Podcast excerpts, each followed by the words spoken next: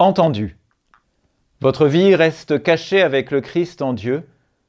Quand paraîtra le Christ, votre vie, alors vous aussi, vous paraîtrez avec lui dans la gloire.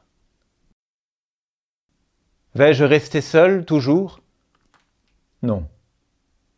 Parce qu'à force de tendre l'oreille dans le noir, caché derrière la porte où Dieu se tient tapis, j'ai fini par entendre ce que Dieu me disait. Le Père, à qui j'ai remis ce qui m'embrouillait la tête, le Père, près de qui j'ai préféré me taire, a fini par parler. Il m'a dit une parole, ou bien plutôt un verbe. Une voix en moi habitant mon silence.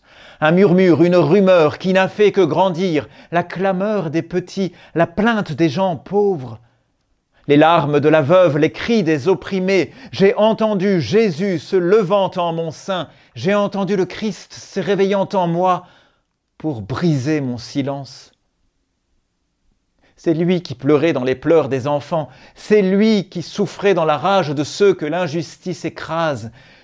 J'ai reconnu dans le monde souffrant Jésus crucifié se rappelant à moi.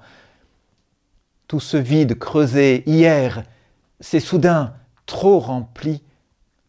Débordement de rage contre toute injustice, débordement de vie contre toute mort, débordement de joie, parce que je suis libre, libre pour sortir de la pièce reculée où le Père par son Fils m'avait un temps caché. Libre, parce que je sais désormais où aller et que faire.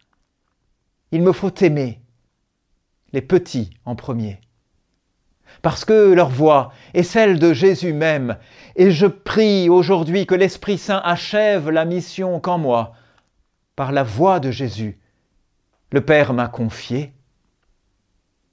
Deviens ce que je suis, ne sois que charité.